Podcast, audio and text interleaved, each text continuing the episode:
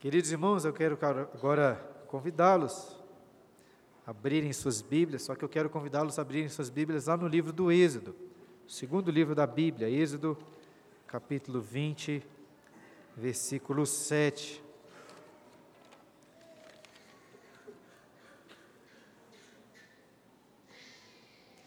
Quem não estava aqui da última vez que eu preguei, há dois domingos, Talvez estranhe um pouco essa mudança aí na sequência da exposição bíblica. se com um ou dois versículos de Efésios nós já estávamos caminhando bem devagar pela carta, imagina agora que vamos avançar aí o total de zero versículos, né? bem devagar mesmo. Mas no último sermão nós meditamos em Efésios 4, 29. Os irmãos devem se lembrar, o apóstolo Paulo diz assim: não saia da vossa boca nenhuma palavra torpe, e sim unicamente a, a que for boa para edificação, conforme a necessidade, e assim transmita graça aos que ouvem. O mais comum é pensarmos que palavras torpes proibidas aí pelo apóstolo Paulo são palavrões. No entanto, como eu espero ter esclarecido, eu acredito até que os palavrões, apesar de serem pecaminosos, estão entre as palavras menos torpes que nós proferimos. E assim passei para vocês uma grande variedade de frutos podres que costumam sair de nossas bocas, dentre os quais o mais torpe e sujo é quando tomamos o nome do Senhor nosso Deus em vão. E nós tratamos um pouco sobre este mandamento da última vez, mas como não dava tempo para explorá-lo a fundo, eu disse que estava considerando a dedicar um sermão exclusivo para isso. E vários de vocês me procuraram com dúvidas e dizendo que gostariam de entender melhor o tema, o que me ajudou então a confirmar essa decisão de desviar um pouco da sequência de Efésios para irmos para outro texto bíblico. E assim, não que a sequência, exposição sequencial seja uma regra absoluta, mas de toda forma eu não queria que estar desviando tanto, não é minha intenção desviar muito de Efésios, ao contrário, é à luz aí de outros pregadores muito melhores do que eu e que avançam ainda mais devagar em suas exposições, espero aprofundar no aspecto mais importante sobre o qual Paulo tratou lá em Efésios capítulo 4, versículo 29. Não sei quem se lembra, né, mas da última vez eu comecei aqui tentando, entre aspas, vender o meu peixe, a demonstrar quão importante é o assunto sobre as palavras que saem da nossa boca. Mas o assunto de hoje é ainda mais importante. Porque se queremos, como temos aprendido em Efésios, nos despejar do velho homem de boca suja, para sermos revestidos do novo homem com uma boca pura, de onde, de onde saem apenas palavras graciosas e edificantes. Então nós precisamos deixar o pecado tão comum de tomarmos o nome do nosso Deus em vão, para sempre tomarmos o seu santo nome com reverência com realidade e sinceridade. E vale a pena então lembrar que este é o terceiro mandamento, ou seja, ele vem após os outros dois.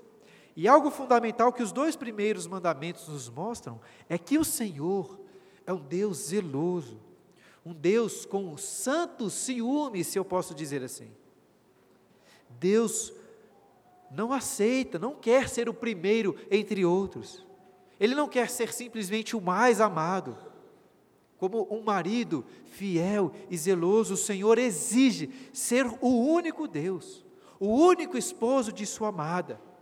E como um marido zeloso, Deus não só exige ser o único amado, como exige ser amado da forma correta, da forma como Ele quer.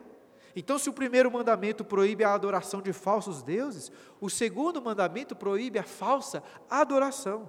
Nós não podemos usar substitutos, não podemos adorar a Deus de acordo com as nossas próprias preferências ou imaginações. Ele deve ser adorado como Ele quer ser adorado. E, e essa pode até parecer a imagem de um, de um senhor muito tirano, né? um marido tirano, mas ao contrário, Ele é o mais amoroso, o mais generoso de todos. Somente Ele é a fonte de toda alegria, de forma, irmãos, que ao Deus nos ordenar adoração exclusiva e verdadeira, Ele está ordenando, na realidade, que tenhamos satisfação, que tenhamos prazer. Este é o nosso Deus, um Deus zeloso que exige completa e exclusiva reverência. O que nos leva ao terceiro mandamento.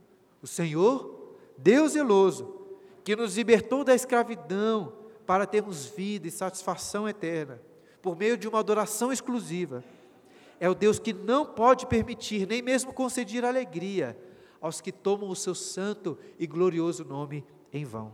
E é por isso que ele diz aí em Êxodo capítulo 20, versículo 7, acompanhe a leitura.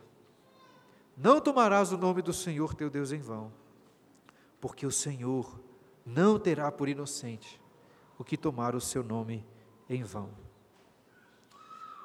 O que há num nome? Essa é a pergunta daquela que deve ser a frase, ou daquela que deve ser a peça mais famosa do Shakespeare, Romeu e Julieta. Em uma cena bem conhecida, Julieta estava lá do alto da sua janela e ela diz o seguinte: Romeu, Romeu, por que há de ser Romeu? Negue o seu pai, recuse-se esse nome. Ou se não quer, jura só que me ama e eu não serei mais dos Capuletos. É só o seu nome que é meu inimigo. Mas você é você, não é Montecchio. O que é Montecchio? Não é pé nem mão, nem braço, nem feição, nem parte alguma. De homem algum, oh, chame-se outra coisa. Muitos de vocês já ouviram, talvez até leram a história de Romeu e Julieta.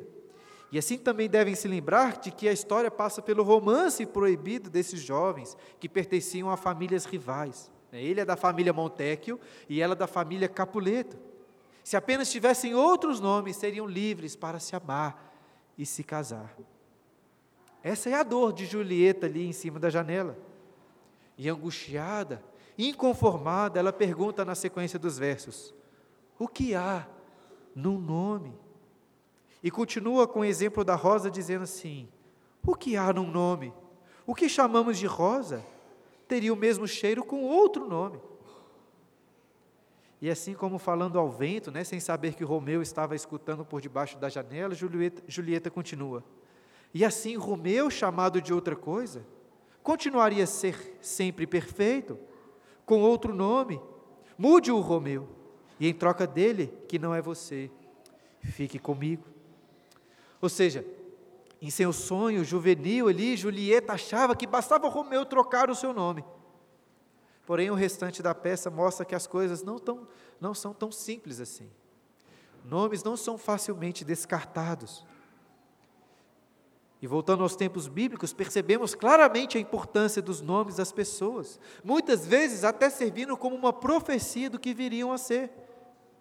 E ainda hoje, mesmo em, meio a tanto relativismo, percebemos como nomes são importantes.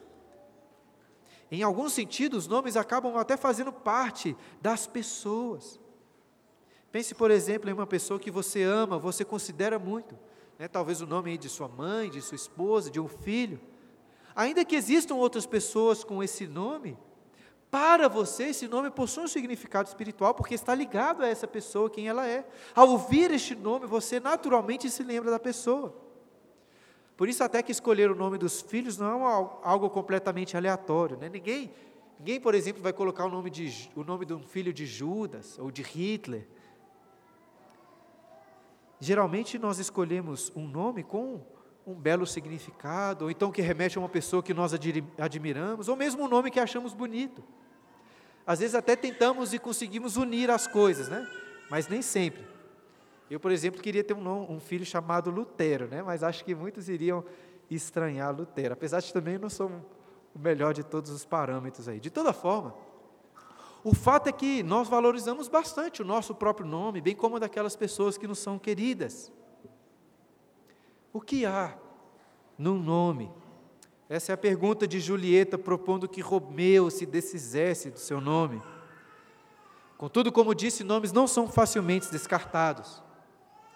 E ainda que eu defenda que não devemos nos levar a sério demais, nem mesmo valorizar o nosso próprio nome, ou se incomodar com piadinhas ou apelidos, nós não podemos dizer o mesmo sobre Deus. Nós somos pequenos, O nosso nome não tem tanto valor assim, ainda menos valor quando comparado com o nome de Deus, que é o nome sobre todos os outros nomes. Ele é o Senhor, o Deus tão zeloso com o seu próprio nome que faz questão de, de ameaçar.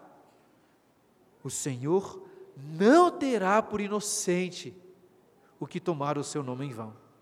E depois, lá em Levítico, capítulo 24, versículo 16, o Senhor expande essa ameaça dizendo assim: Aquele que blasfemar o nome do Senhor será morto, toda a congregação o apedrejará, tanto o estrangeiro como o natural, blasfemando o nome do Senhor, será morto.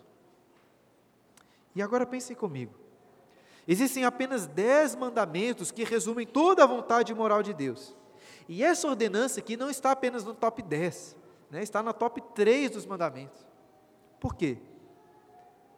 Porque o nome de Deus é muito mais do que letras em um papel, ou a junção de consoantes e vogais. O nome dele é a expressão de quem ele é.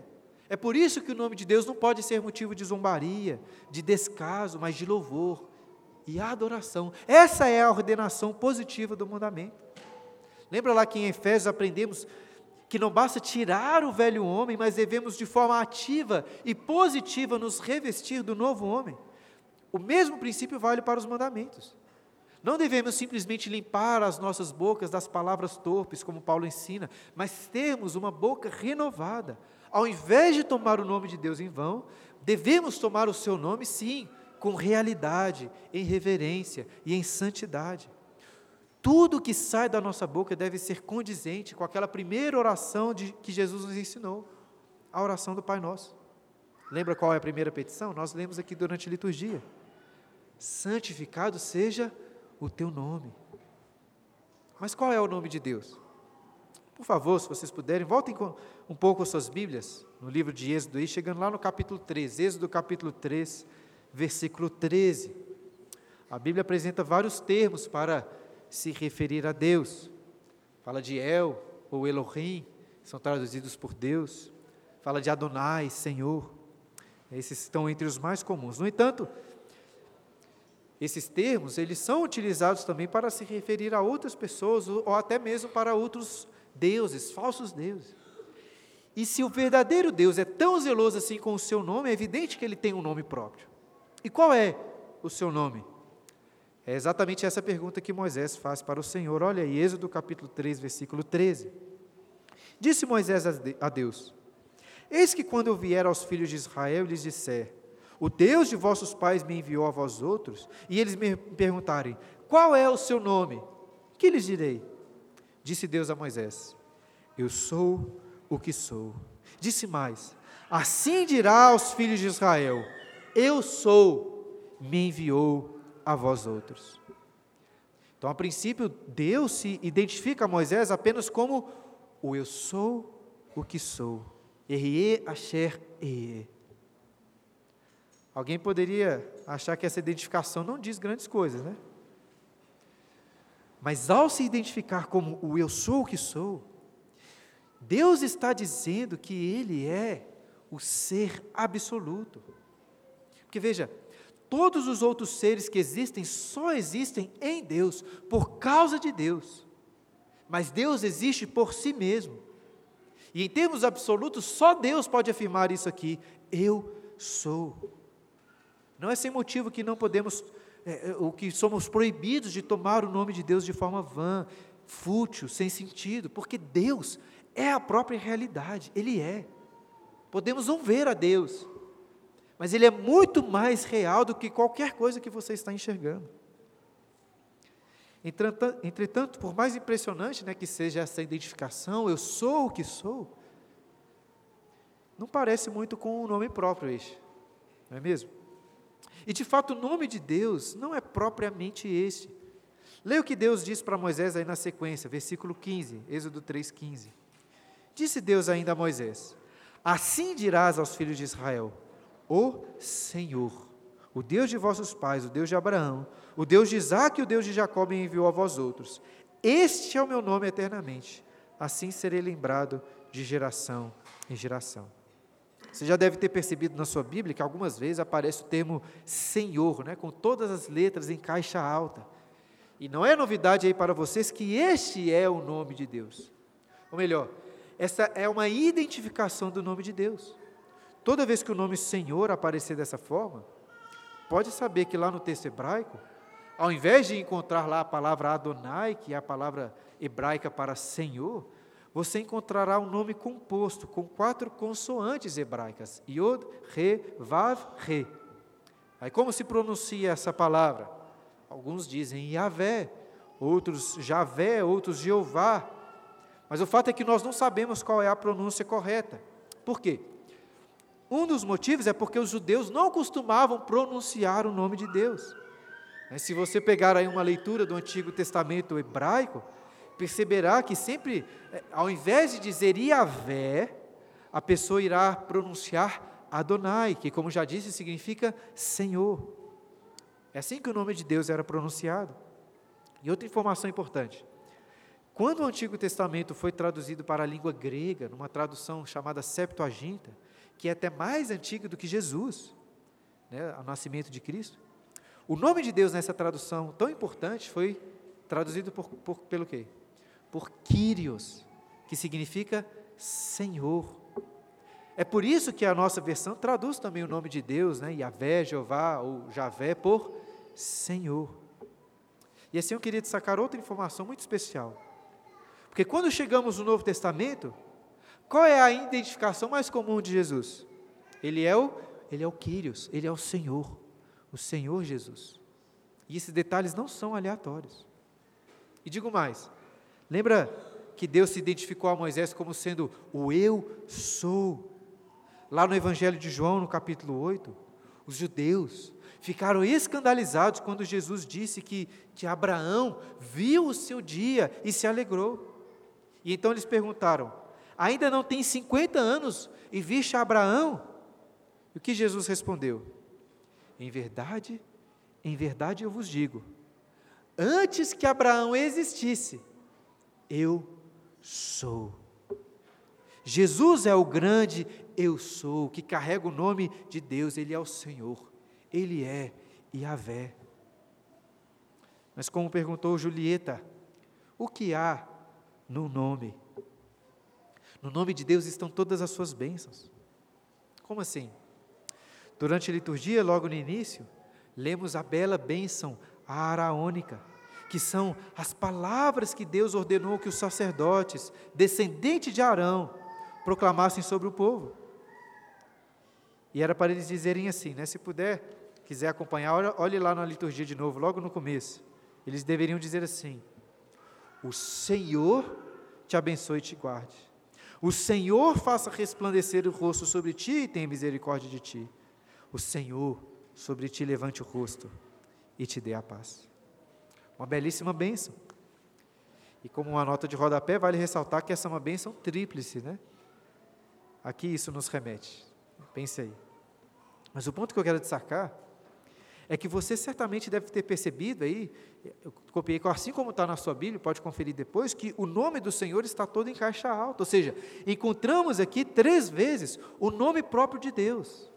É justamente por isso que o texto conclui dizendo: Assim porão o meu nome sobre os filhos de Israel e eu os abençoarei. O que há no nome? Veja que quando os sacerdotes colocavam o nome de Deus sobre o povo, eles estavam colocando o quê? Estavam colocando o cuidado, a misericórdia, a paz e o próprio rosto do Senhor com um, um sorriso resplandecente sobre eles. Mas não acho que eram simplesmente as bênçãos que eram colocadas sobre o povo, mas o próprio Deus era colocado sobre eles. Por exemplo, lá em 2 Crônicas, no capítulo 7, versículo 16, quando Deus abençoou o templo que havia sido construído por Salomão, o Senhor diz assim: Porque escolhi e santifiquei essa casa, para que nela esteja o meu nome, o meu nome perpetuamente. Ou seja, receber o nome de Deus é, em grande medida, receber a presença do próprio Deus em nós, que estará conosco por onde quer que andarmos.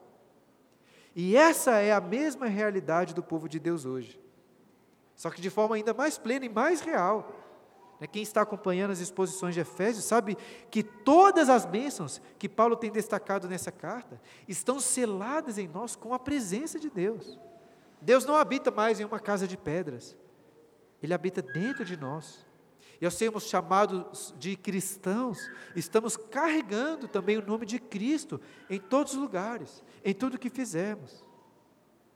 E é com esse contexto em mente que devemos ler o terceiro mandamento. Eu sei que já estou aí quase na metade do sermão e nem ainda entrei propriamente na, na proibição do mandamento.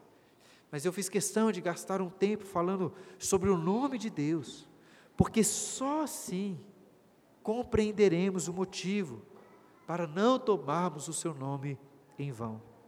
Eu até, claro, poderia aqui destacar vários outros aspectos importantes, mas espero que já tenha sido suficiente para, pelo menos, termos alguma ideia do, do, do peso do nome de Deus e assim aplicarmos de forma adequada este mandamento em nossas vidas. Portanto, vamos agora entrar em uma sessão mais prática, né, considerando que este mandamento está nos proibindo. Inclusive, tem um esboço aí no final da liturgia e você pode acompanhar por lá, vai ficar mais fácil. E a primeira coisa que você deve reparar é que este mandamento não proíbe falar o nome de Deus em vão, ele proíbe tomar o seu nome em vão. Ou seja, o mandamento não está levando em conta apenas as palavras que saem da sua boca, mas mesmo os pensamentos que passam pelo seu coração, de forma que até uma pessoa muda pode tomar o nome de Deus em vão, e Deus não o terá por inocente. Como eu ressaltei bastante no último sermão em Efésios, o problema da língua e das palavras torpes que saem da nossa boca começa no coração. E assim, considerando o coração do problema, que é o problema do coração, creio que o mandamento não está tratando é, exclusivamente sobre o, o uso do nome próprio de Deus, como se ele estivesse proibindo apenas usar o nome Yahvé em vão.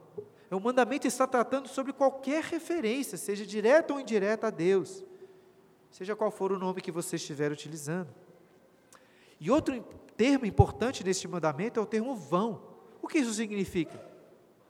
O termo vão pode significar vazio, sem valor ou sem nenhum bom propósito. Ou seja, não podemos tomar ou usar o nome de Deus de forma vazia, sem nenhum valor ou para maus propósitos. É claro que nós não precisamos ser excessivamente supersticiosos, até mesmo como alguns escribas judeus, né, que, segundo alguns relatos, Toda vez que escreviam o nome de Deus em alguma cópia, paravam tudo o que estavam fazendo para se lavar, trocar de roupa então continuar o trabalho. Mas nós não podemos também usar o nome de Deus de qualquer forma, pois o Senhor não nos terá por inocentes. E como tomamos o nome de Deus em vão? De inúmeras maneiras. Depois, se você quiser uma lista mais completa, leia lá as perguntas 112 e 113 do nosso Catecismo Maior. Eu vou destacar algumas principais que serão suficientes para você pegar a ideia. Em primeiro lugar, considerando o que eu disse, que nós carregamos o nome de Deus, o nome de Cristo em nós, sempre que falamos qualquer palavra torpe, ou mesmo como quando cometemos qualquer pecado, tipo de pecado, estamos tomando o nome de Deus em vão, o nome que está em nós em vão. Ou seja, todos os pecados que um cristão comete são uma violação do terceiro mandamento. Inclusive, um dos motivos de nós aplicarmos a disciplina na igreja é justamente para impedir que pessoas em pecado, sem arrependimento, continuem usando o nome de Deus, de Cristo em vão, porque Deus não o terá por inocente. Agora, pensando de uma forma mais específica, Poderíamos considerar a blasfêmia direta contra o nome de Deus, como sendo provavelmente a violação mais afrontosa deste mandamento. E como já vimos lá em Levítico 24, 16, a blasfêmia era digna da pena de morte. E a blasfêmia não precisa ser tão escrachada. Algumas vezes pode ser sutil. Para citar aqui um exemplo bem odioso, Podemos citar um famoso discurso do ex-presidente dos Estados Unidos, o Barack Obama. Ele estava em uma festa de gala daquela empresa Planet Parenthood, que, como vocês devem saber, é uma mega organização que promove o aborto no mundo inteiro. E o Obama encerrou o seu discurso com as seguintes palavras, depois você pode procurar na internet. Ele disse: Obrigado, Planned Parenthood. Deus, Deus os abençoe. Deus abençoe a América. Obrigado. Uma blasfêmia terrível. Blasfêmia produzida no mais profundo abismo do inferno, invocando a bênção de Deus sobre o assassinato de crianças indefesas. E Deus não o terá por inocente. De forma geral, políticos, né, em todos os lugares, aqui também, infelizmente, costumam ser mestres em tomar o nome de Deus em vão. Mas nós não estamos aqui apenas para criticá-los, é melhor olhar para as nossas próprias vidas. E para dar mais alguns exemplos, eu vou me apropriar de três categorias que o pastor Kevin DeYoung utiliza no livro que ele escreveu sobre os Dez Mandamentos. E a primeira categoria de maneiras pelas quais tomamos o nome de Deus em vão é quando usamos o nome de Deus de forma frívola, ou seja, de forma fútil, sem reverência. Por vezes, um, um simples espanto, surpresa, é suficiente, suficiente para você exclamar: Meu Deus, meu Deus do céu, Jesus amado. Ou então, às vezes, diante de uma proposta ruim, a gente fala assim: Deus me livre. Não que essas expressões sejam erradas em si, podem até ser bem utilizadas. Mas o nosso problema é que geralmente usamos essas expressões sem verdadeira consideração pelo nome de Deus, apenas como uma expressão coloquial, às vezes até de forma jocosa. Eu sei, irmãos, que isso não parece muito grave, mas é algo que esconde um problema profundo no nosso coração. Eu estou convencido de que nos acostumamos com essas expressões frívolas com o nome de Deus, porque nós não temos noção verdadeira do peso do seu nome. E Ele não nos terá por inocentes. É, tem, tem gente que, que acha muito ruim quando o crente fala Nossa Senhora, mas eu acho que pior é falar Nosso Deus, de qualquer forma.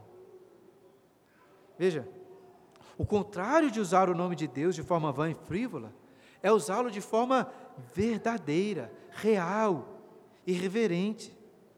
Ou seja, devemos tomar o seu nome sempre com cuidado e com real consciência do que estamos dizendo, de forma verdadeira.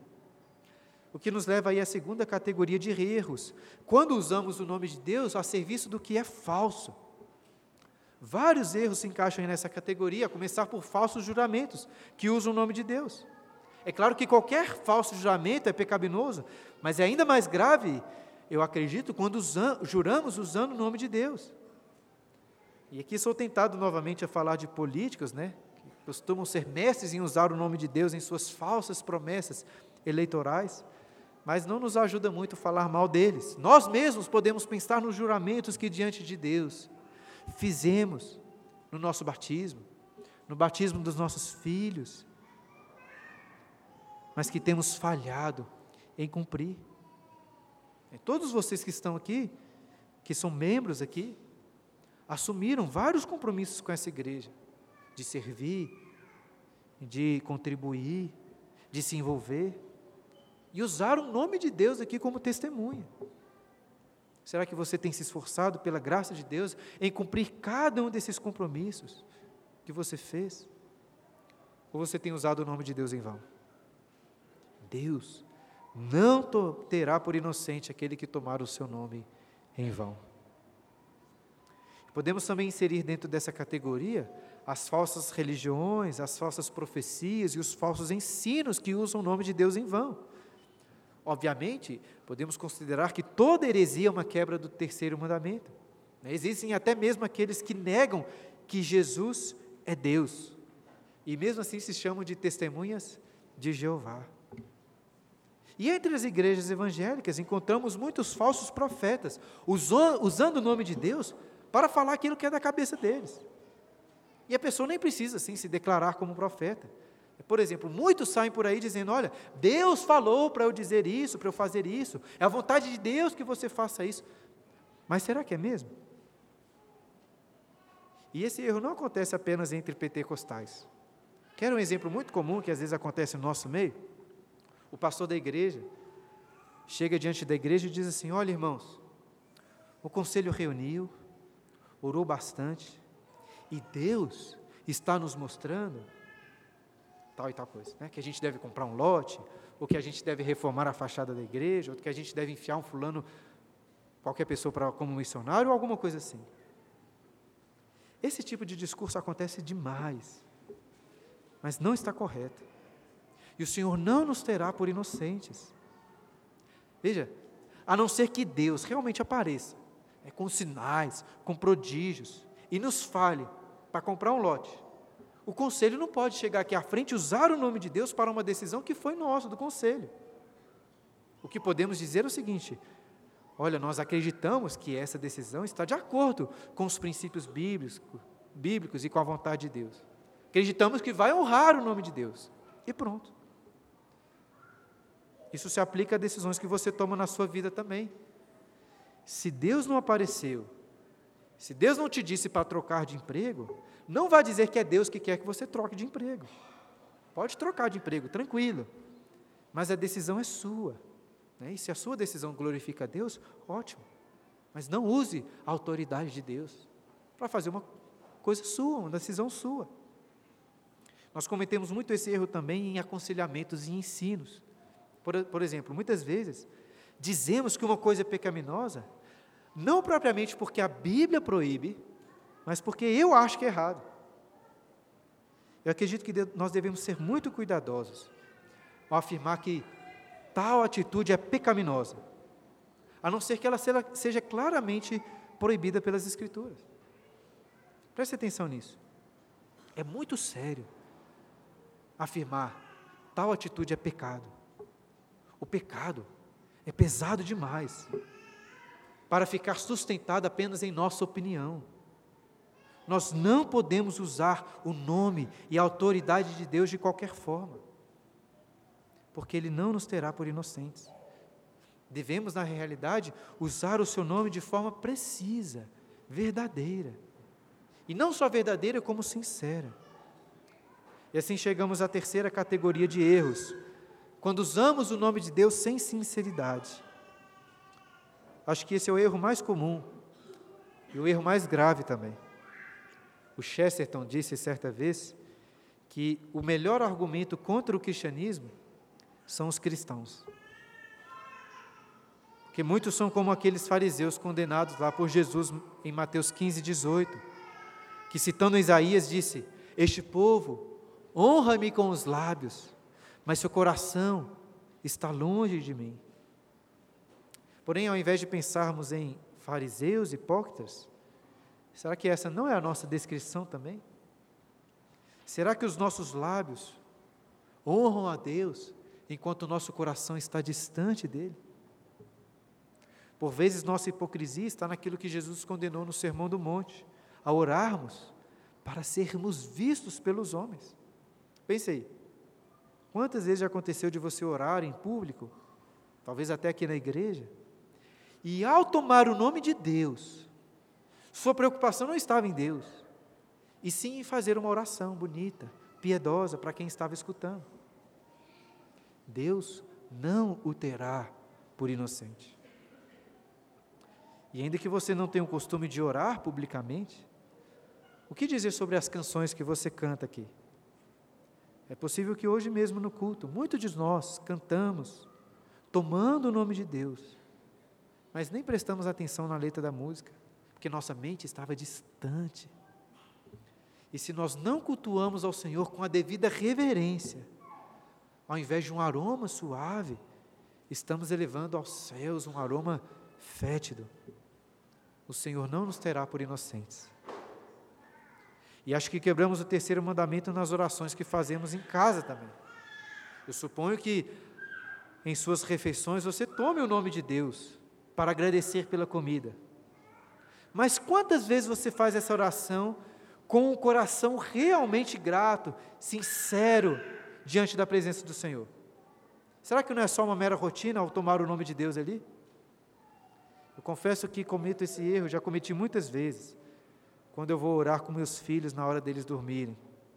Quantas vezes, ao final do dia, é ansioso para deixar os meninos na cama, poder descansar, fazer alguma outra coisa. faço uma oração com eles no automático, pensando já no que eu vou fazer em seguida. Deus não me terá por inocente. Não que precise ser ali uma oração demorada, né, completa, com adoração, confissão, intercessão, gratidão, mas precisa ser uma oração sincera, reverente ao nome de Deus. E eu falei aqui de orações junto com outras pessoas, mas pior são as nossas orações individuais, em silêncio. Tomamos o nome de Deus em nossos pensamentos. Às vezes até começamos bem a oração, mas em menos de 30 segundos, nossa mente já está viajando na maionese. É, oramos, Senhor, santificado seja o teu nome. Mas estamos pensando no trabalho que tem que ser feito daqui a pouco, na carne que tem que tirar para descongelar. É difícil. E o pior é que, mesmo nos esforçando para prestar atenção, muitas vezes usamos o nome de Deus sem uma fé verdadeira. Não sei você, mas apesar de orar todos os dias, sabendo que Deus está me ouvindo, não é fácil acreditar que realmente eu estou diante do trono de Deus, do Senhor do universo. A minha fé é pequena, uma fé que constantemente toma o nome de Deus em vão. É triste, mas temo que boa parte das nossas orações, ao invés de um meio de graça, de devoção e de piedade, tem sido, na realidade, uma ofensa contra o nome de Deus. E Ele não nos terá por inocentes. Por fim, antes de irmos aí, tentarmos caminhar para a conclusão, sabe qual é a pior maneira de tomarmos o nome do Senhor em vão? Sabe qual é? Jesus falou sobre ela lá em Mateus 7, 21. Lemos esse texto durante a liturgia.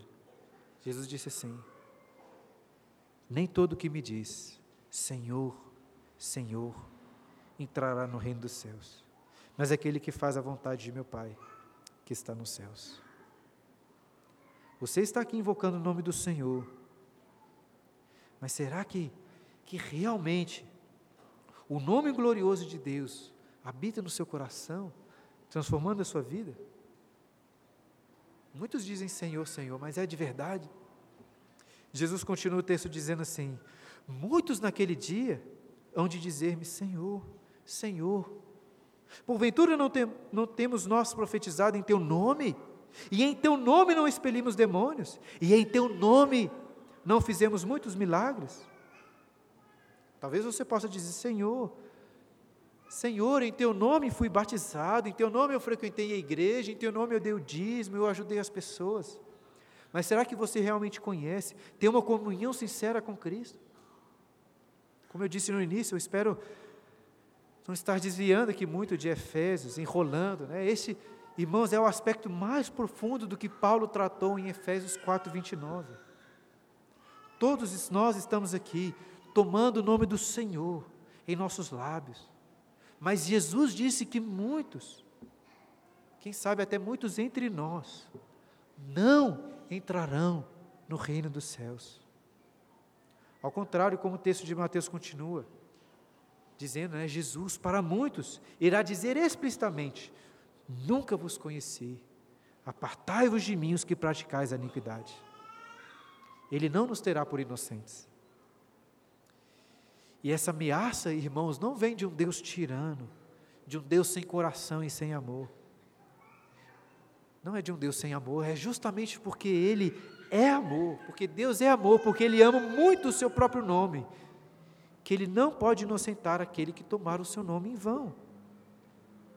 O amor de Deus é assim, a base para o nosso desespero. Ele não pode tomar o, por inocente aquele que tomar o seu nome em vão. Por isso desesperamos.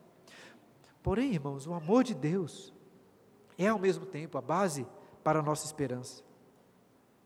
Se fosse depender de algo em nós, estaríamos completamente perdidos apesar de valorizarmos bastante os nossos próprios nomes, os nomes dos nossos filhos, de pessoas queridas, esses nomes não são tão importantes assim. Deus não teria qualquer misericórdia ao pensar em nossos nomes, mas pelo amor que Ele tem pelo seu nome, nós temos esperança. Já estamos avançando, mas eu não poderia concluir este sermão sem ler um texto muito precioso. Eu queria convidá-los, por favor, abram suas Bíblias lá em Ezequiel, livro do profeta Ezequiel, capítulo 36, versículo 16. Está aí, se você não sabe, mais para o meio da Bíblia, um pouco para frente do meio, Ezequiel 36, versículo 16. Vocês já estão ficando acostumados, é um pouco mais de tempo nos sermões. Então abram lá, em Ezequiel. A pergunta que levantei desde o início é: o que há? O que há num nome? E nesse texto de Ezequiel 36, percebemos isso, aquilo que eu disse, acabei de dizer. O amor de Deus pelo seu próprio nome é o motivo do nosso maior desespero, como também a nossa maior e única esperança. Ezequiel 36, a partir do versículo 16. Eu não vou fazer muitos comentários, apenas ler o texto. Se por acaso você não pode abrir a Bíblia, está com alguém no colo, acompanhe com bastante atenção para a nossa edificação. Versículo 16, 36, 16. Veio a mim a palavra do Senhor dizendo: Filho do homem, quando os da casa de Israel habitavam na sua terra, eles a contaminaram com os seus caminhos e as suas ações, como a imundícia de uma mulher em sua menstruação. Tal era o seu caminho perante mim. Derramei, pois, o meu furor sobre eles por causa do sangue que derramaram sobre a terra e por causa dos seus ídolos com que a contaminaram. Espalhei-os entre as nações e foram derramados pelas terras, segundo os seus caminhos e segundo os seus feitos eu os julguei. Em chegando as nações para onde foram, profanaram o meu santo nome, pois, de, pois deles se dizia: são estes o povo do Senhor, porém tiveram de sair da terra dele. Mas tive compaixão do meu santo nome, que a casa de Israel profanou entre as nações para onde foi.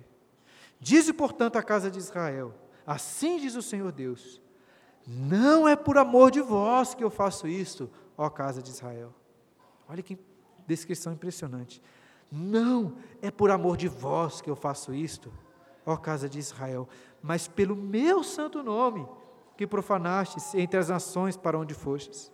Vindicarei a santidade do meu grande nome que foi profanado entre as nações, o qual profanastes no meio delas as nações saberão que eu sou o Senhor, diz o Senhor Deus, quando eu vindicar a minha santidade perante elas. Tomar-vos-ei de entre as nações e vos congregarei, congregarei de todos os países e vos trarei para a vossa terra. Então aspergirei água pura sobre vós e ficareis purificados. De todas as vossas imundícias de todos os vossos ídolos vos purificarei. Dar-vos-ei coração novo e porei dentro de vós espírito novo Tirarei de vós o coração de pedra e vos darei coração de carne. Porei dentre vós o meu espírito, dentro de vós o meu espírito, e farei que andeis nos meus estatutos, guardei os meus juízos e os observeis. Habitareis na terra que eu dei a vossos pais, vós sereis o meu povo, e eu serei o vosso Deus. Livrar-vos-eis de todas as vossas imundícias. Farei vir o trigo, e o multiplicarei, e não trarei fome sobre vós. Multiplicarei o fruto das árvores e a novidade do campo, para que jamais recebais o opróbrio da fome entre as nações. Então vos lembrarei dos vossos maus caminhos e dos vossos feitos, que não foram bons. Terei nojo, nojo de vós mesmos, por causa das vossas iniquidades e das vossas abominações. Não é por amor de vós. Fique bem entendido que eu faço isto, diz o Senhor Deus. Envergonhai-vos e confundi-vos por causa dos vossos caminhos, ó casa de Israel. Acho que aqui até aqui está bom. Assim como o povo de Israel, nós não só temos tomado o nome de Deus em vão, como feito isso de, da pior maneira possível. E Deus não nos terá por inocentes. Porém, apesar de merecermos o castigo, o que lemos em Ezequiel é uma promessa maravilhosa de salvação, uma promessa de bênçãos. E é isso que Deus fez por nós. Mas como ele fez isso? Como? Isso também tem a ver com o nome de Deus. No início do sermão, lemos em Êxodo sobre quando Deus se revelou, revelou o seu nome a Moisés. E primeiro Deus se apresentou como o eu sou o que sou. Só Deus existe por si mesmo. Em termos absolutos, só Ele pode afirmar: Eu sou. Como disse, você pode não ver a Deus com seus olhos físicos, mas Deus é muito real do que qualquer coisa que nós enxergamos, porque Ele é a própria realidade. Não é sem motivo que nós não podemos tomar o nome de Deus de forma vã, sem realidade, sem sentido. Mas como o Senhor nos salvou? Foi assim, por amor ao seu nome, por amor ao seu nome. Mesmo sendo grande eu sou, o autossuficiente, Deus se fez carne, assumindo toda a fraqueza, assumindo toda a dependência de homem, até mesmo de um bebê, sendo o Senhor, Yahvé, cujo nome está sobre todos os nomes, ele se fez servo. E ainda que ele tenha se humilhado, é verdade que na terra, em seu ministério, os anjos e os homens louvaram o seu glorioso nome. Nós vemos isso na Bíblia, por exemplo, em um belo dia, há quase dois mil anos, Jesus, o Deus homem, entrou pelas ruas de Jerusalém e todos saudaram o seu nome, o saudaram como rei e clamaram: Hosana, Hosana ao Filho de Deus, bendito que vem em nome do Senhor, Hosana nas maiores alturas. Contudo, poucos dias depois, provavelmente aqueles mesmos que honraram o seu nome e com alegria clamaram: Hosana, poucos dias depois estavam gritando: crucificam, crucificam tomando o nome dele em vão. O que é uma bela ironia. Caso você não saiba, Osana é um clamor por salvação. É a triste, mas uma bela ironia. A triste e bela ironia é que, quando eles estavam gritando, crucificam, aquelas multidões estavam clamando, na realidade, pelo único motivo que poderia ou pelo único meio que poderia salvá-los. Hosana. Porque ao tomar sobre si aquela cruz, Jesus tomou sobre si todas as nossas blasfêmias. O Senhor nunca poderia nos tomar por inocentes, pois constantemente tomamos o seu nome em vão. Espero que isso tenha ficado bem claro ao longo do sermão. Fiz questão de enfatizar, né, como vocês devem ter percebido. Mas caso ainda não tenha ficado claro, entenda. Entenda, irmãos, nem, nem o que os terroristas lá do Hamas fazem com as pessoas pode se comparar com a gravidade dos nossos erros perante a santidade do nome de Deus. E se você não pensa assim de si mesmo, diante do Senhor, você está lendo a Bíblia errado. Se os terroristas do Hamas não podem ser inocentados diante de um tribunal humano, nós, muito menos, podemos ser inocentados diante do tribunal divino. Ele não nos terá por inocentes, mas Cristo é o inocente que se fez culpado em nosso favor. Ele foi terrivelmente ferido, blasfemaram, zombaram do seu nome, cuspiram em seu rosto. Nunca, nunca o nome que Deus tanto ama foi tratado de forma tão vã, tão vil. Nunca, irmãos, o nome de Deus, que Ele tanto ama, foi tomado de forma tão, tão vil. Mas nunca se viu maior amor do que esse. Ele entregou o seu nome, Ele entregou a sua vida para sofrer o nosso castigo. Então confie no nome de Cristo. Ele entregou o seu nome e a sua vida ele é a nossa única esperança. Como os apóstolos Pedro e João disseram em Atos 4,12, que lemos durante a liturgia: Não há salvação em nenhum outro, porque abaixo do céu não existe nenhum outro nome dado entre os homens pelo qual importa que sejamos salvos. Portanto, não pense em Deus como um senhor tirano exigindo adoração, reverência ao seu nome, ao contrário. Ele é o Senhor mais amoroso, mais generoso de todos. Somente Ele é fonte de toda alegria, de forma que, ao nos ordenar adoração, ao nos ordenar reverência, Ele está ordenando que você tenha satisfação, que você tenha prazer. Desde o início temos repetido a pergunta de Julieta: o que há no nome? O nome de Romeu, o seu nome, o meu nome, não são tão importantes assim. Mas o que há no nome do Senhor Jesus? Em seu nome estão todas as bênçãos, todas as suas bênçãos. E o seu glorioso nome não está em uma casa de pedras, está dentro de nós. E ao sermos chamados cristãos, estamos carregando esse nome, desfrutando das mais ricas bênçãos em todos os lugares, em tudo que fizermos.